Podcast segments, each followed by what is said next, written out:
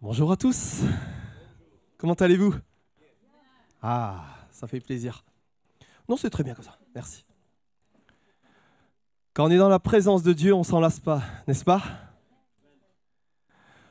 Je crois que lorsque Dieu est à l'œuvre, il y a des choses qui changent, il y a des vies qui changent, il y a des vies qui sont transformées.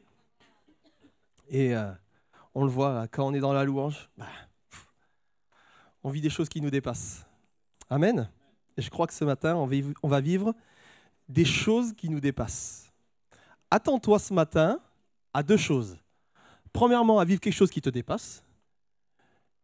Et deuxième chose, à lire la Bible, parce que j'ai pas mal de versets. Normalement, ça ne devrait pas trop vous déranger. Euh, je me souviens, il y, a, quelques années de ça, euh, je faisais pas mal de sport. Et là, j'étais euh, dans un cross. Euh, je ne sais pas si vous savez ce que c'est. On court, on court dans l'herbe, et puis des fois dans l'herbe un peu mouillée, puis des fois dans l'herbe un peu boueuse, euh, et des fois dans la boue. et puis on est 150, 200 au départ. J'avais quoi, peut-être 15 ans, quelque chose comme ça. Et, et donc, euh, il y a mon entraîneur qui me dit Écoute, Greg, il y a un virage, le premier virage au bout de 100 mètres, là, il est vraiment en épingle à cheveux, quoi. Ça, part comme ça. Alors, tu sais quoi? Pars doucement, parce qu'il va y avoir la pagaille, ça va se bousculer au premier virage et il y en a qui vont tomber. Je dis Ok. Donc, je pars tout doucement et là, je vois, ils partent tous comme des brutes. ça part, ça part. Et donc là, effectivement, et là, effectivement 20 ou 30 personnes tombent au premier virage. Impressionnant. Moi, je fais tout le tour, là, comme ça. En plus, c'était bien boueux. Je fais tout le tour. Et puis, au fur et à mesure, donc il y en a qui étaient partis très très vite, très très vite. Et moi, j'étais parti tout doucement. Puis au fur et à mesure, je commençais à accélérer. Je commençais à accélérer. Et qu'est-ce qui se passe quand tu accélères? Non, tu ne tombes pas toujours. tu dépasses les autres. c'est mieux dans ce sens-là que dans le sens inverse, où tu te fais dépasser. Bref, c'est pas le sujet de la prédication.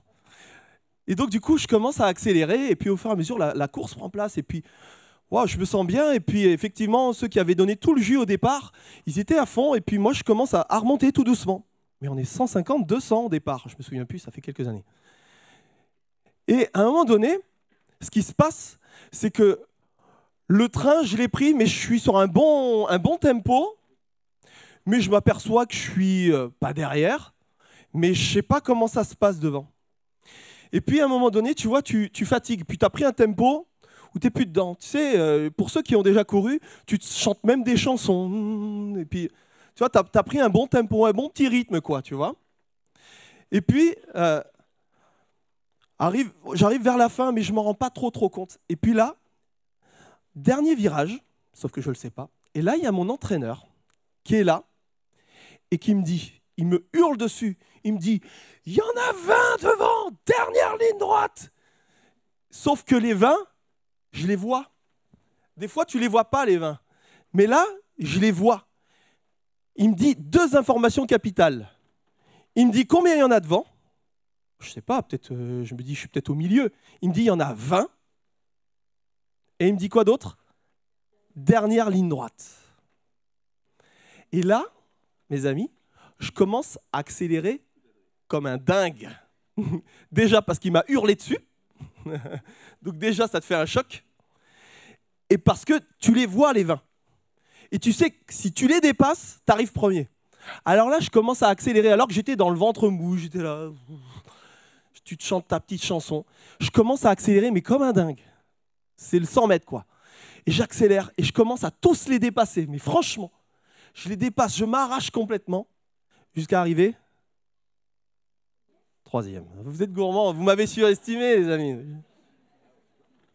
Je suis arrivé troisième. C'était pas mal, mais j'en pouvais plus. J'en pouvais plus. J'ai voilà. Euh, j'en pouvais plus. J'ai jamais été euh, euh, autant au bout de ma vie. Il y a des fois comme ça où on court, on chante notre petite chanson, on est dans notre rythme, ça nous va bien, et il faut qu'il y ait un entraîneur, qu'il y ait un coach, qu'il y ait quelqu'un qui puisse vous dire il y en a 20 devant. Dernière ligne droite. Aujourd'hui, tu le prendras comme tu voudras, mais je suis cette personne-là.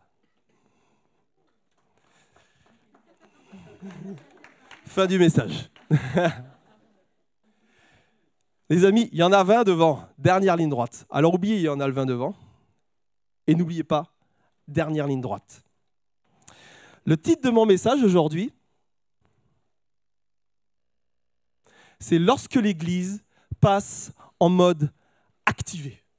Il y a un moment donné où le, l'entraîneur m'a activé. Il y a quelque chose qui s'est passé. Ouais, mais activé, ça veut dire quoi?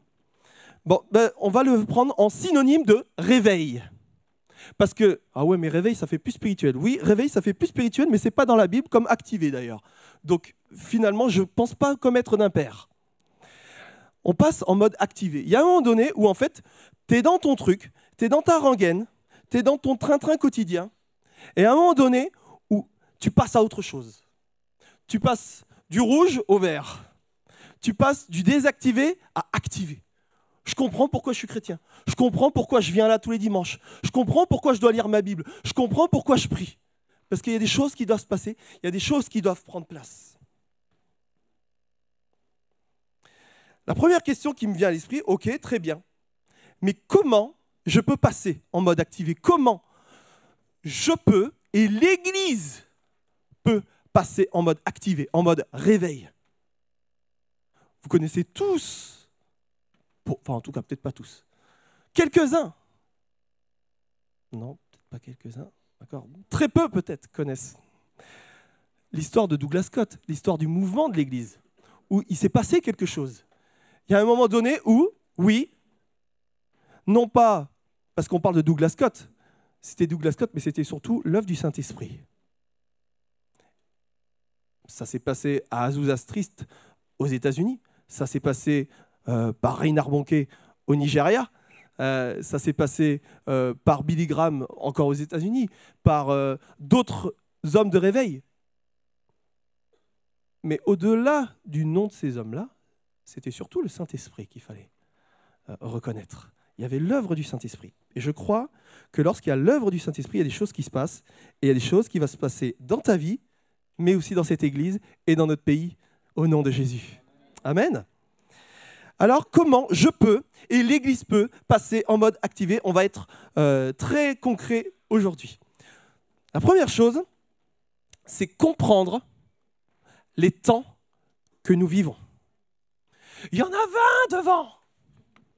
Je comprends ce qui se passait. Il m'aurait dit, il y en a 173 devant. Je n'aurais pas accéléré de la même manière. Voyez? Donc des fois, il y a besoin de comprendre que oui, il y en a 20 devant et que c'est la dernière ligne droite.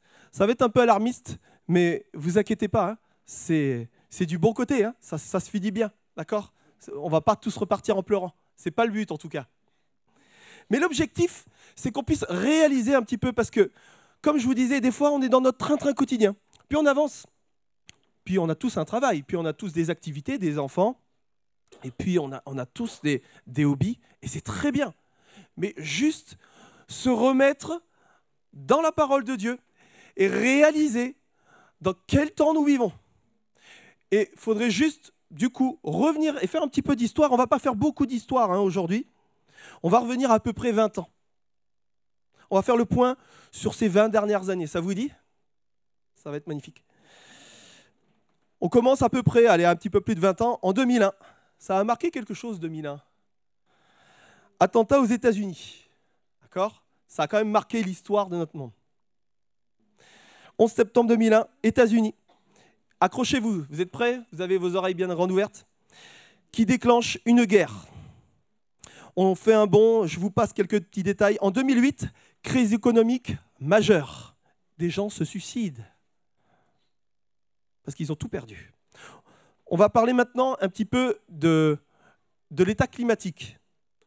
Allez, on va le prendre depuis 2004. On aurait pu parler de la sécheresse de 2003. 2004, tsunami en Asie. Ça a ravagé des millions de personnes. Tremblement de terre un petit peu plus tard en Haïti. Ça a ravagé des millions de personnes. Derrière, il y a eu des maladies qui se sont développées. On a eu des cyclones, des ouragans qui s'intensifient, des tempêtes qui se multiplient. On a des sécheresses Clairement, c'est visible. On l'a vécu en France cette année. Il y a eu des incendies en Bretagne. quand il y a des incendies en Bretagne, il y a un problème. C'est pas normal. Donc des sécheresses visibles à travers le monde. Hein. Il n'y a pas qu'ici. Hein. Il n'y a pas qu'ici. S'il y a des problèmes de blé aujourd'hui, c'est qu'il y a des sécheresses aussi ailleurs. On a eu des séries d'attentats. Nice en a été victime. D'autres villes, d'autres pays. Une petite épidémie mondiale qui nous a arrêté complètement euh, de vivre, qui a provoqué du coup des confinements à échelle planétaire, bloquant l'économie du monde entier. Celle-ci, se trouvant à l'arrêt, a dû être redémarrée de manière complètement artificielle, en injectant en masse de l'argent, comme jamais cela a été vu dans l'histoire.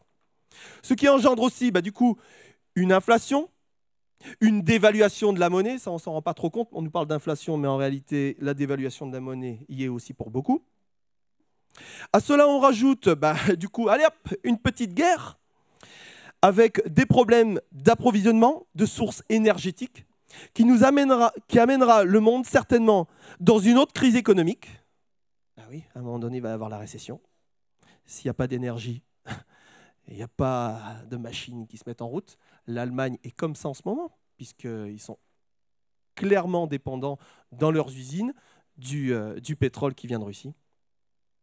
On peut rajouter aussi une génération complètement en perte de repères, plus intéressée par sa réputation sur les réseaux sociaux en ligne que le fait de bâtir une vie de famille et de foi.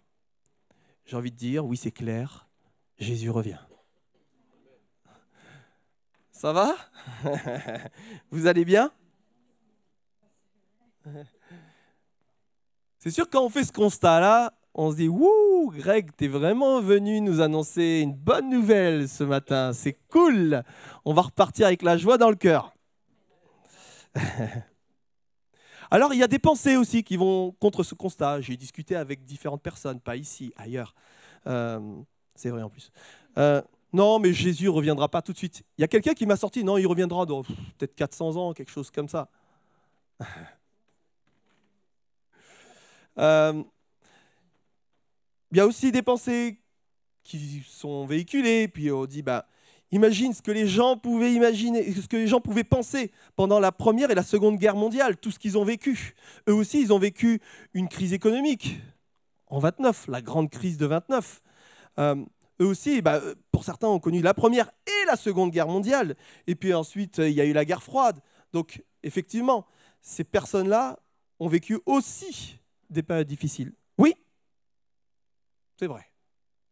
Sauf que l'accumulation de tous ces signes ces derniers temps peuvent nous faire dire que c'est la dernière ligne droite. C'est l'accumulation en fait. Il y a toujours eu des guerres. Il y a toujours eu des choses terribles. On pourrait parler de plein de choses. On pourrait parler de l'esclavagisme. On pourrait parler de volcans qui, par le passé, ont détruit des villes. Mais là, ça s'accumule. On les enchaîne. Et là, moi, je me dis, c'est la dernière ligne droite. Alors, je ne vais pas juste me baser sur des faits historiques, mais on va se baser sur la Bible. Ça vous dit? Et c'est là qu'on va commencer à lire. Mais ouvrez grand vos yeux et vos oreilles, parce que là, je crois que le Seigneur veut nous parler. Alors là, c'est Paul qui écrit à Timothée. Sache que dans les derniers jours, il y aura des temps difficiles, car les hommes seront égoïstes, amis de l'argent, fanfarons, hautains, blasphémateurs, rebelles à leurs parents, ingrats, irreligieux, insensibles, déloyaux, calomniateurs, waouh, c'est magnifique, intempérants, cruels, ennemis des gens de bien, traîtres, emportés, enflés d'orgueil, aimant le plaisir plus que Dieu. Il y a des choses intéressantes parce qu'il y a des choses qui ont pris place, encore une fois, ces dernières années. Si je prends, moi, la chose qui me choque, c'est rebelles à leurs parents. Désolé les enfants, s'il y en a là. Mais ça, c'est quelque chose qu'on ne voyait pas avant. Tous nos grands-parents, nos arrière-grands-parents pouvaient dire Non, mais moi, de mon temps, ça marchait comme ça. Et effectivement, tu marchais comme ça. Mais aujourd'hui, la génération fait que, oui, on peut dire les enfants sont rebelles. T'as beau essayer, désolé les, les grands-parents, on a beau essayer des fois d'être dur, ça marche pas. Ils nous écoutent pas. Ils aiment les remontrances, ils aiment que c'est pas possible. J'en ai trois à la maison. Euh, tu te dis mais c'est pas possible. Ça, c'est propre à, cette génération. Ami de l'argent, ça a toujours été, mais peut-être aujourd'hui plus qu'avant. Emporté, ennemi des gens de bien. Aujourd'hui, si tu dis quelque chose qui ne va pas dans le sens du sens, tu es à contresens. Et si tu es à contresens, c'est pas bon. Pas bien. Vous faites votre propre idée de ça. On va lire un autre passage. Dans Luc 21, chapitre, à partir du chapitre 5. Euh, Luc 21, à partir du verset 5, pardon. Comme quelques-uns parlaient des belles pierres et des offrandes qui faisaient l'ornement du temple. En fait, Jésus venait d'enseigner, et là, les disciples de Jésus sont là en train de dire Hé, Jésus, t'as vu comme il est beau, le temple? Et là, Jésus, lui, il n'est pas impressionné par ce qui est fait de main d'homme. Même si c'est fait pour Dieu, il n'est pas impressionné par ces choses-là. Et il dit, écoutez, les jours viendront où, de ce que vous voyez, il ne restera pas pierre sur pierre qui ne soit renversée. ils demandèrent, mais maître, quand est-ce que ces choses arriveront-ils? Et à quel signe on pourra reconnaître que ces choses vont arriver? Jésus répondit, écoutez, prenez garde que personne ne vous séduise.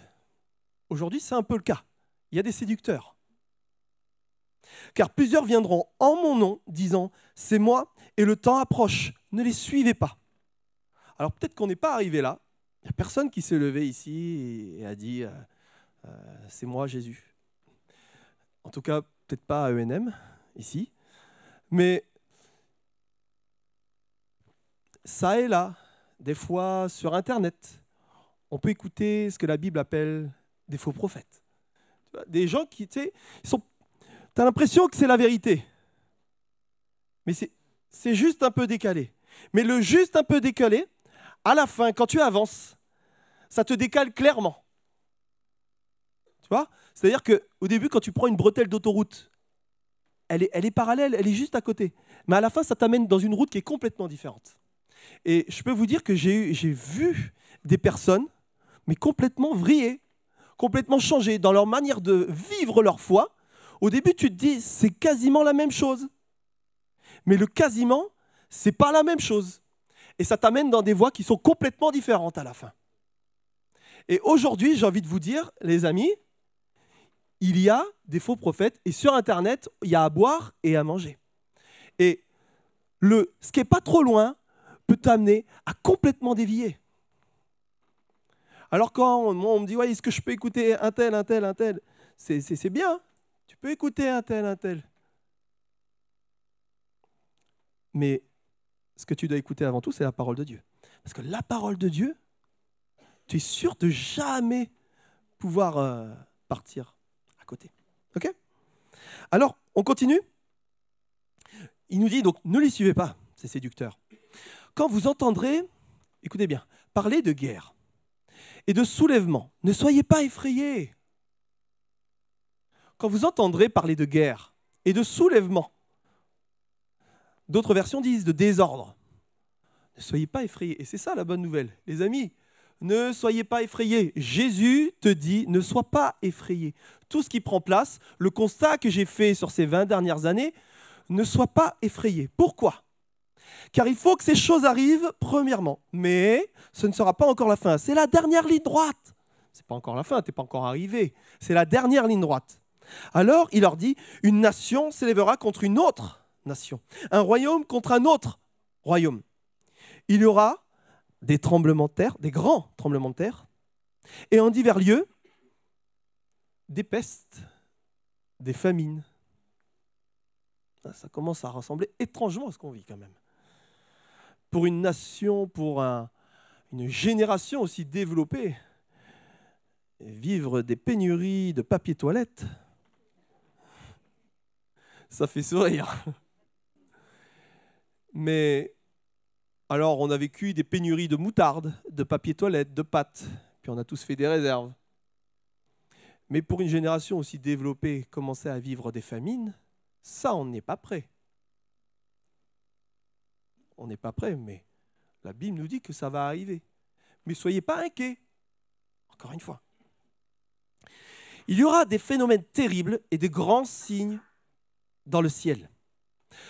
Quand ces choses commenceront à arriver, les amis, redressez votre, tête. Levez vos têtes. Redressez-vous et levez vos têtes, parce que votre délivrance approche. Et il leur dit une comparaison. Voyez le figuier là, et tous les arbres. Dès qu'ils ont poussé, dès qu'ils ont commencé à sortir des feuilles, vous le savez de vous-même en regardant que l'été approche. De même, quand vous verrez ces choses arriver, sachez que le royaume de Dieu est proche. Ça va? En fait, Jésus, il parle, il est très terre à terre. Jésus est spirituel, mais il est aussi très terre à terre. Il prend des éléments qui sont à côté de lui. Bah tiens, vous, voyez le figuier là?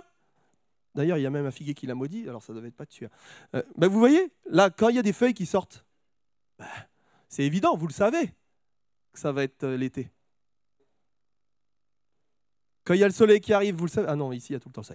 Euh, on sait reconnaître quand il y a l'été. Il y a certains signes qui ne trompent pas. Il y a certains signes où on se dit, bah oui, clairement, voilà. Quand on est adolescent et qu'il y a des boutons qui commencent à arriver, oui, on le sait, tu vas devenir adulte. il y a des signes qui ne trompent pas. Vous voyez? Bah Là, j'ai envie de vous dire, il y a des signes qui ne trompent pas. Et il faudrait juste pas avoir les yeux en face des trous pour juste te dire, ben non, ben non, ben Jésus ne revient pas maintenant et puis je peux faire ma vie. Bah, il y a des choses qui se passent, il y a des choses qui prennent place. Et tout en moi aujourd'hui veut vous dire, les amis, c'est la dernière ligne droite. Il y en a 20 devant.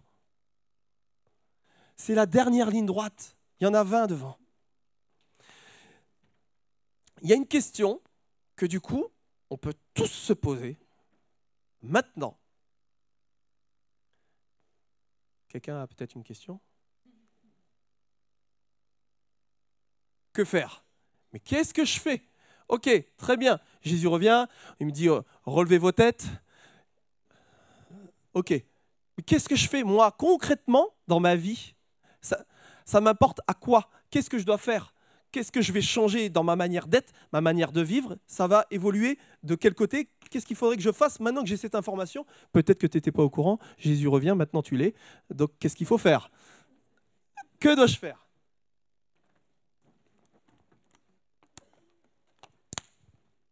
La première chose, c'est prépare-toi et reste fidèle. La notion de fidélité dans la Bible est très importante. Plus que les exploits qu'on pourrait faire. Vous ferez des choses plus grandes que moi, Jésus a dit. C'est dire que les exploits, ce n'est pas ce qui impressionne Dieu. Puisqu'on pourrait faire des choses plus grandes que ce que Jésus a fait. C'est quand même fou, mais euh, on le croit.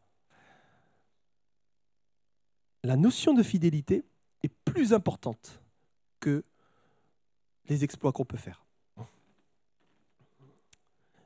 J'aimerais vous lire un passage, on continue nos lectures. Dans Matthieu 25, à partir du euh, verset 1. Alors le royaume des cieux sera semblable à dix vierges, dix chrétiens, qui, ayant pris leur lampe, allèrent à la rencontre de l'époux. Cinq d'entre elles étaient réalisaient pas les temps que nous vivions, qu'on vit, et cinq ben, ont réalisé que c'était la dernière ligne droite. Les folles, en prenant leur lampe, ne prirent point d'huile avec elles, mais les sages prirent avec, le, euh, avec leur lampe de l'huile dans des vases. Elles se sont préparées. Comme les poutardaient, toutes s'assoupirent et s'endormirent. Au milieu de la nuit, on cria Voici l'époux, c'est la dernière ligne droite. Allez à sa rencontre. Alors toutes ces vierges se réveillèrent et préparèrent leurs lampes.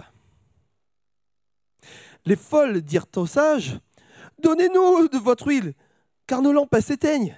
On va plus avoir de lumière. Les sages répondirent Non, en fait, il n'y aurait même pas assez pour nous, donc euh, allez vous en acheter. Allez plutôt chez ceux qui en vendent et achetez-en pour vous. Pendant qu'elles allaient en acheter, l'époux arriva, celles qui étaient prêtes entrèrent avec lui dans la salle des noces, et la porte fut fermée. Plus tard, les autres vierges vinrent et dirent Seigneur, Seigneur, ouvre-nous. Mais il répondit Je vous le dis en vérité, je ne vous connais pas. veillez donc, puisque vous ne savez ni le jour, ni l'heure. Alors je pourrais partir dans toute une exégèse, toute ça, pourrait euh, faire euh, l'objet de toute une prédication, peut-être une prochaine fois, si vous, êtes, euh, si vous avez encore envie de m'entendre. mais lorsque je, je lis ce passage, je voudrais me concentrer sur le fait de la préparation. Il y en avait cinq qui étaient prêtes et cinq qui n'étaient pas prêtes. Cinq qui avaient réalisé qu'en fait il fallait entretenir quelque chose et cinq qui en fait, bah, du coup, elles étaient là, mais elles ne réalisaient pas qu'il fallait entretenir ce quelque chose. Et Jésus les aime toutes, aime tout, toutes ces personnes. On va les comparer aux chrétiens, hein. aime toutes ces personnes. Mais il y en a qui, qui s'étaient préparés et il y en a qui ne s'étaient pas préparés. Alors, comment je vais me préparer? Donc, la première chose, effectivement, c'est de réaliser. Et dans un deuxième temps, je crois qu'il est important d'entretenir, entretien, une vie de prière. Si on reprend tout à l'heure notre passage de tout à l'heure, dans Luc 21, verset 36, euh, donc on va aller un petit peu plus loin, on va, sauter tout un passage.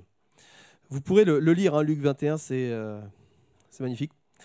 Le verset 36 nous dit, il finit en fait son, son passage, Jésus finit son passage en disant, Veillez donc et priez en tout temps, afin que vous ayez la force d'échapper à toutes ces choses qui arriveront, et de paraître debout devant le Fils de l'homme.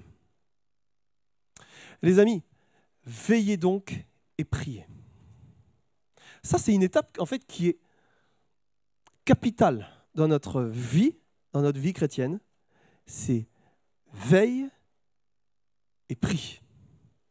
La Bible nous révèle, d'ailleurs, je vous rappelle qu'on parle du réveil, d'être activé. Est-ce que ça va? Je ne vous ai pas désactivé ce matin Ok. Vous voyez, quelque chose qui caractérise les premiers disciples, c'est que chaque jour, ils avaient une réunion de prière. Pierre, voici le nouveau programme. On a un programme comme ça avec Michel? Je, n'y assiste pas.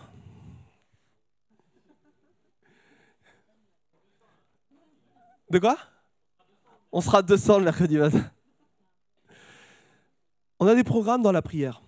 Tu peux te faire ton propre programme. Il y a un programme en ligne avec Michel.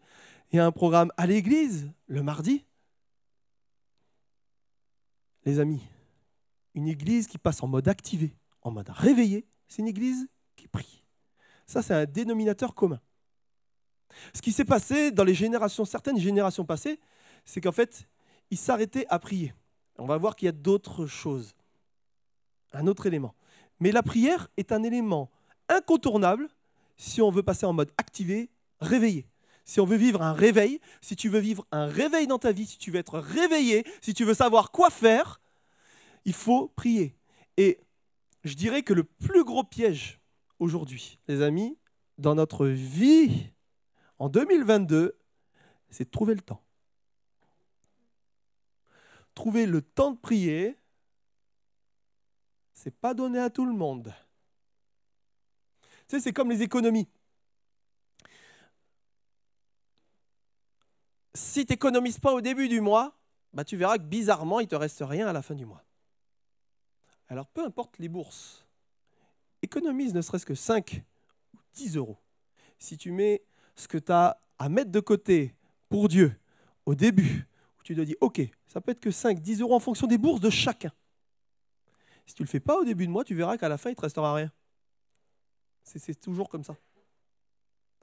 Mais là, de la même manière, si tu ne prends pas ton temps au début de ta journée, si tu n'es pas volontaire dans ta manière de vivre ta foi et de prier, tu verras, tu ne trouveras pas de temps dans la journée. Ben, c'est normal, on a des tas de choses à faire. On a tous des tas de choses à faire. On a tous un programme hyper chargé. Justifié ou pas.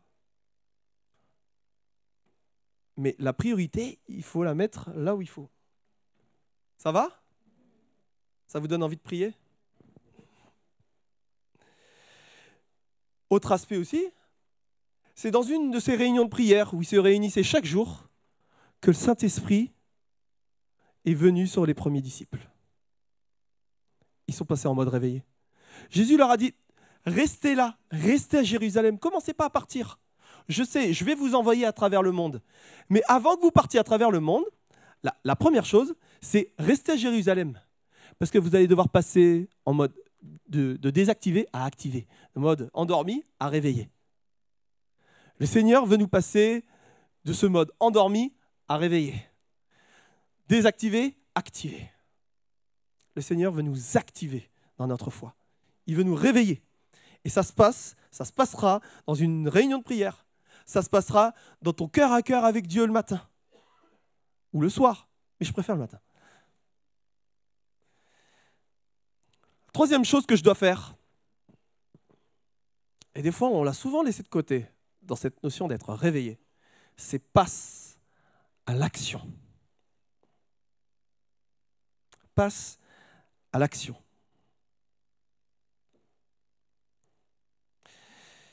On va lire un passage dans Jean, chapitre 21, versets 20 à 22. Non, à partir du verset 20 jusqu'à 23. Pierre s'étant retourné, vit venir après eux le disciple que Jésus aimait, celui qui pendant le souper s'était penché sur la poitrine de Jésus. C'est qui? Jean. Vous êtes des érudits. Et avait dit, Seigneur, qui est celui qui te livre? En le voyant, Pierre dit à Jésus, Et celui-ci, Seigneur, que lui arrivera-t-il? Jésus lui dit, Si je veux qu'il demeure jusqu'à ce que je vienne, que t'importe Toi, suis-moi. Là, vous ne comprenez pas euh, trop où je veux en venir. Vous allez comprendre. Vous allez comprendre. Là-dessus, le bruit courut parmi les frères que ce disciple, donc Jean, ne mourrait pas. Non pas qu'il allait être éternel, mais que Jésus allait revenir avant qu'il meure. Ça, c'est le bruit qui courait. C'était là ce qui était colporté. Cependant, Jésus n'avait pas dit à Pierre qu'il ne mourrait pas. Mais si je veux qu'il demeure jusqu'à ce que je vienne, que t'importe Est-ce qu'il n'y a pas quelque chose qui vous frappe là? Il n'y a rien qui vous frappe? Jésus dit quelque chose. Ils pensent tous autre chose. Mais Jésus n'a pas été clair euh, dans sa manière de parler. Mince alors. Vous pensez que c'est ça? Moi, je pense, ça reste mon avis, c'est peut-être pas très théologique, Pierre. Désolé, euh, pasteur Pierre, Pierre. c'est mon avis. Je pense que Jésus a volontairement laissé planer le doute. Il a volontairement laissé planer le doute sur son retour. À votre avis, pourquoi? Oui, très bien. Et qu'est-ce que ça provoque? Du suspense, oui, oui, oui. Le doute. À quoi? Ils doivent rester prêts. Exactement. Exactement. J'ai noté Jésus a volontairement créé un sentiment d'urgence. Il a volontairement laissé un sentiment d'urgence. En fait, ce qu'il voulait, c'était que les premiers disciples se mettent à l'action. Il voulait absolument qu'ils réalisent, si tu veux te mettre en marche, il va falloir que tu réalises qu'il y a urgence. Parce que s'il n'y a pas urgence, on s'en fiche. Et ça, Jésus le sait. Il sait que s'il n'y a pas quelque chose qui euh, nous pousse, eh bien, on ne fait rien. Vous voyez? Et moi, j'ai fait mon PowerPoint hier soir. Enfin, ma femme a fait. Vous me verrez jamais derrière un ordinateur.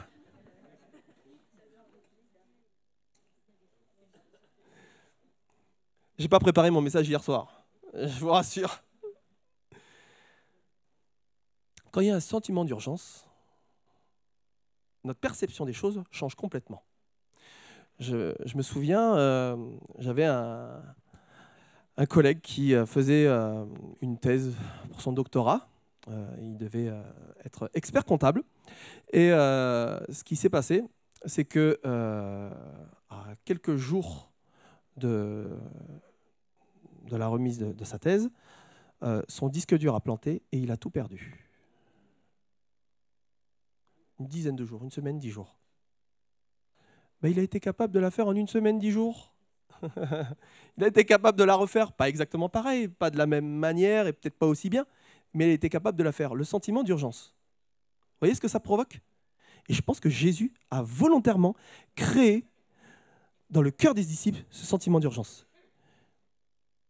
Alors, on va faire quelque chose ce matin. Ma chérie, si tu pouvais te lever deux secondes. Oui, allez. Imaginez-vous, je suis Jésus, même si je ne suis pas Jésus. Et tu n'es pas Jean. Tu ne ressembles pas à Jean. C'est mon épouse. Imaginez-vous, il y a un don spirituel qui est donné et qui dit Jésus revient avant que Kétia ne meure. Jean ne mourra pas, Kétia ne mourra pas. Jésus reviendra je reviens vous chercher avant qu'elle ne meure. Sachant qu'elle a déjà un certain âge.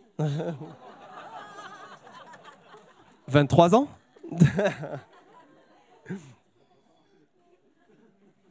Je t'embête, ma chérie.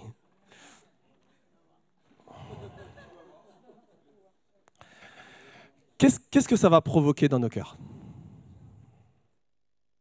L'urgence tu vas te mettre au boulot. On va se mettre en action. Je suis convaincu qu'à chaque réunion de prière, c'est le fire. Qu'à l'église, il n'y a plus personne qui peut rentrer là. Parce que on comprend que là, il y a une urgence. Oui, mais elle peut mourir quand elle aura 24 ans, quand elle aura 40 ans, quand elle aura 50 ans, mais on ne sait pas. Il y a quelque chose qui prend place, vous voyez? Il y a ce sentiment d'urgence. Et moi, quand je fais le bilan du début de mon message, où je me dis ces 20 dernières années, il s'est passé ça, et que je lis la Bible, et que je vois que ben, vers la fin, il va se passer ça.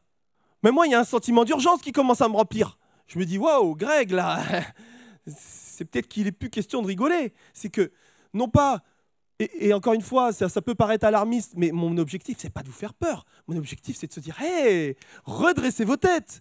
C'est la dernière ligne droite redressons-nous, levons nos têtes. Vous savez, reconnaître que ça va être bientôt l'été parce qu'il y a des feuilles qui poussent sur un arbre, bah, reconnaissez que c'est la dernière ligne droite parce que Jésus revient. Alors moi, ça me donne envie, tout simplement. La première chose, ça va être de, témoigner, d'avoir une vie de prière, bien sûr, d'être fidèle dans ma vie. J'ai pas envie de dévier, ne serait-ce qu'un petit peu. J'ai juste envie de rester dans la droiture de ce que la parole de Dieu me dit. Mais en plus de ma propre vie, j'ai envie de témoigner j'ai envie de, colporter ce message, d'annoncer, de proclamer ce message de vérité. J'ai envie d'être un témoin dans mon travail. Ah ouais, mais c'est interdit. Ouais, mais là, tu t'en fiches complètement. ouais, mais parce qu'on ne veut pas trop témoigner, parce que si jamais c'est interdit. Mais tu t'en fiches parce que tu sais que c'est la fin. Tu vois ce que je veux dire? Est-ce que vous comprenez? Ça n'a plus d'importance, limite. Alors, je vous invite à de la sagesse, bien sûr, il y a des instances, etc. Oui, ma chérie. Mais comprenez les temps que nous vivons. Ce pas des temps normaux. C'est pas normal. Donc oui, moi, ça me provoque un sentiment d'urgence. Et que l'occasion soit favorable ou non, je vais témoigner. Je vais parler de Dieu. Je vais parler de Jésus. Je ne vais pas être un bourrin. Mais dans ce que je suis, dans ma vie, ça se dégage. Et quand quelqu'un me pose une question, bah, tu le sors du groupe, tiens, bah, on va manger, on va boire un coup. Bah, en fait, tu, sais, tu me posais la question la dernière fois sur ce que j'ai de différent. Et là, tu annonces. En fait, c'est différent. Tu passes du mode endormi au mode réveillé. Tu passes de désactiver à activer. Et là, aujourd'hui, le Seigneur va nous activer. Dans notre service, dans notre famille, je peux t'assurer que si tu sais que Jésus revient, bientôt, c'est pas la même chose dans ta famille, bizarrement, tu vas trouver moyen de te réconcilier. À l'église, tu vas trouver moyen de faire le service que tu as eu à cœur de faire depuis des années. Tu vas aller voir le pasteur, puis tu vas dire, bah en fait, pasteur, euh, voilà, j'ai à cœur ça, ça. Au lieu d'attendre, non, mais j'attends que toutes les, planètes soient alignées, que le pasteur vienne me voir avec une lumière sur sa tête. Tu vas te dire, bah, écoute, euh, pasteur, voilà, moi j'ai à cœur de faire ça en fait. Comment on pourrait mettre ça en place? Est-ce que je peux me rendre utile? Ça doit être une fourmilière ici. Ça doit grouiller de partout. Parce que chacun se met, chacun euh, réalise qu'il a un rôle à jouer. Ici, tu es une pierre, une pierre vivante, et chacun a un rôle à jouer ici. Ça, je vous l'annonce. Chacun doit servir. Il n'y a pas juste la louange. Il n'y a pas juste la sono. Il n'y a pas juste la prédication. Il n'y a pas juste euh, le, service à l'enfance. Il y a plein de choses. Il y a plein de choses. Tu sais pas, va voir Pierre. Prenez un ticket. Mais les amis, ne restons pas sans rien faire. Il n'y a pas de petit service. Ici, ça doit être une fourmilière, ça doit grouiller de partout. Et on doit se mettre en action. Amen. Chacun en a reçu des dons, des talents qu'on doit mettre à l'œuvre pour Dieu. Alors, mon troisième point qu'est-ce que cela va engendrer À votre avis? Qu'est-ce que cela va engendrer si on passe à l'action, qu'on a une vie de prière et qu'on réalise les temps dans lesquels nous sommes À votre avis? Vous savez pas? Un mouvement de l'esprit. Il va y avoir un vrai mouvement de l'esprit. Et ce qui peut maintenant, pour nous, aujourd'hui en 2022, en France, ressembler à une fable. Les euh, réveils de Pentecôte Azusa Street, euh, euh, Douglas Scott. Ah ouais, et puis à l'autre bout du monde, il s'est passé des choses incroyables. Mais en fait, on va le vivre ici. Hein. C'est simple. Si chacun de nous, on arrive avec ce cœur tel que Dieu veut, il va se passer des choses au-delà même de ce qu'on peut imaginer ou penser il va y avoir un mouvement de l'esprit. Lorsque nous passons du mode désactivé au mode activé, nous voyons des guérisons. Il y a des gens qui peuvent s'approcher. On va prier, il va y avoir des guérisons. On va vivre des délivrances. On va vivre, on va voir qu'il y a des personnes qui étaient loin de Jésus et qui, et qui maintenant se tournent vers Jésus, qui changent complètement de vie. Peut-être d'autres vont revenir. Bah, en fait, ça fait des années. J'étais loin de Dieu. J'avais arrêté de venir à l'église. J'avais arrêté même de prier. Puis maintenant, j'ai envie de reprendre une vie de foi. Non pas parce que j'ai peur, mais parce que je réalise que les temps sont proches, que ça avance et qu'il faut qu'il y ait quelque chose qui change dans ma vie. Amen. Il faut que ma vie change. Là où il y a Jésus, les cœurs et les vies sont changés. Et je crois qu'il va y avoir des cœurs et des vies changées. Lorsque une église est fidèle, lorsqu'elle prie et qui passe à l'action, ça provoque un feu, une action du Saint-Esprit qui nous mène à vivre le réveil, l'activation. C'est ce que nous allons vivre. Amen. J'aimerais qu'on puisse se lever cette salle.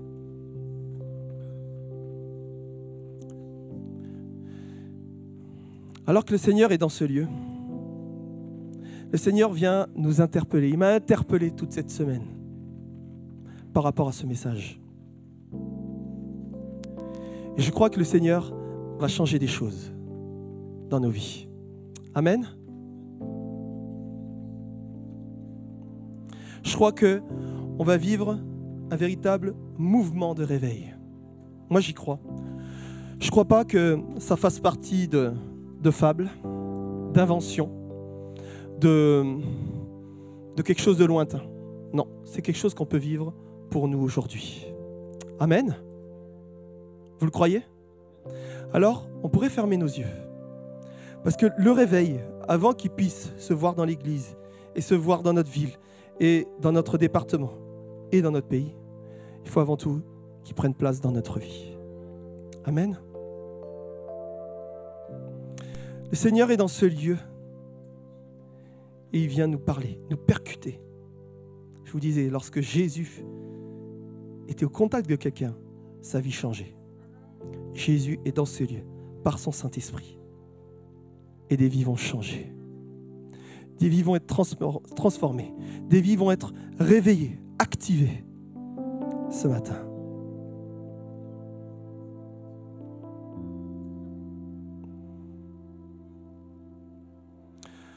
Prie maintenant, Seigneur, que tu puisses toucher, Seigneur, des vies.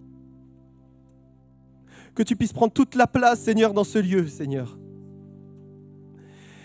Seigneur, et que nous puissions être sensibles à ce que tu veux nous dire encore là, maintenant. Parce que tu veux nous parler chacun de manière individuelle, personnelle. Alors que tu es là, maintenant, dans cette salle, dans ce lieu, tu t'aperçois que ça fait des mois, des années, où tu t'es éloigné de Dieu.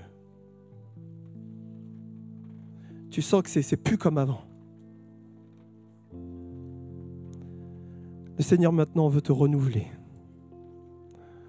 veut que tu reviennes à lui.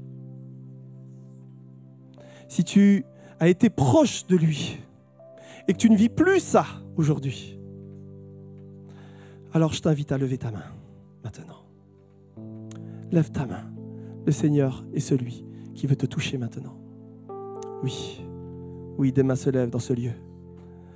Des mains se lèvent dans ce lieu.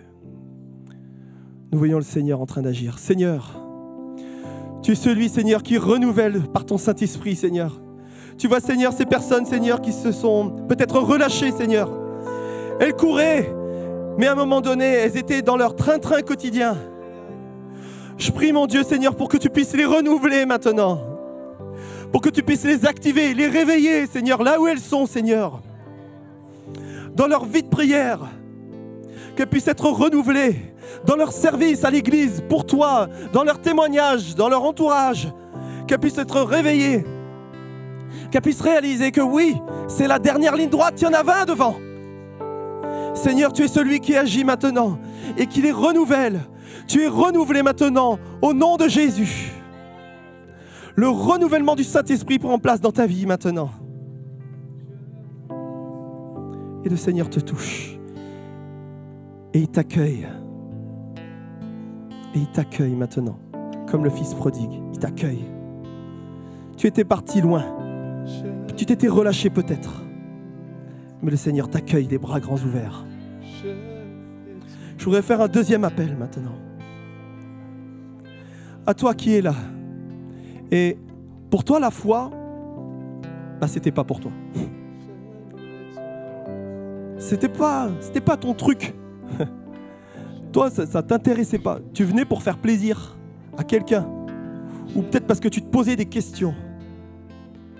Mais aujourd'hui, alors que tu es là, ce message t'interpelle, te touche. Ton cœur bat fort maintenant. Et tu te sens concerné par ce message.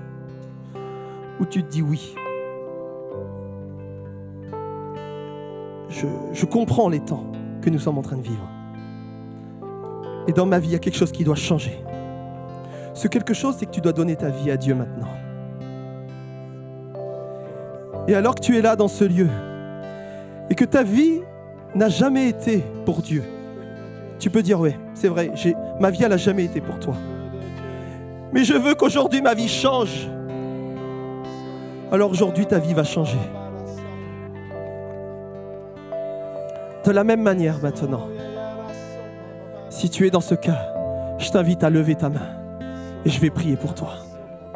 Lève ta main bien haut. Que le Seigneur maintenant puisse te toucher.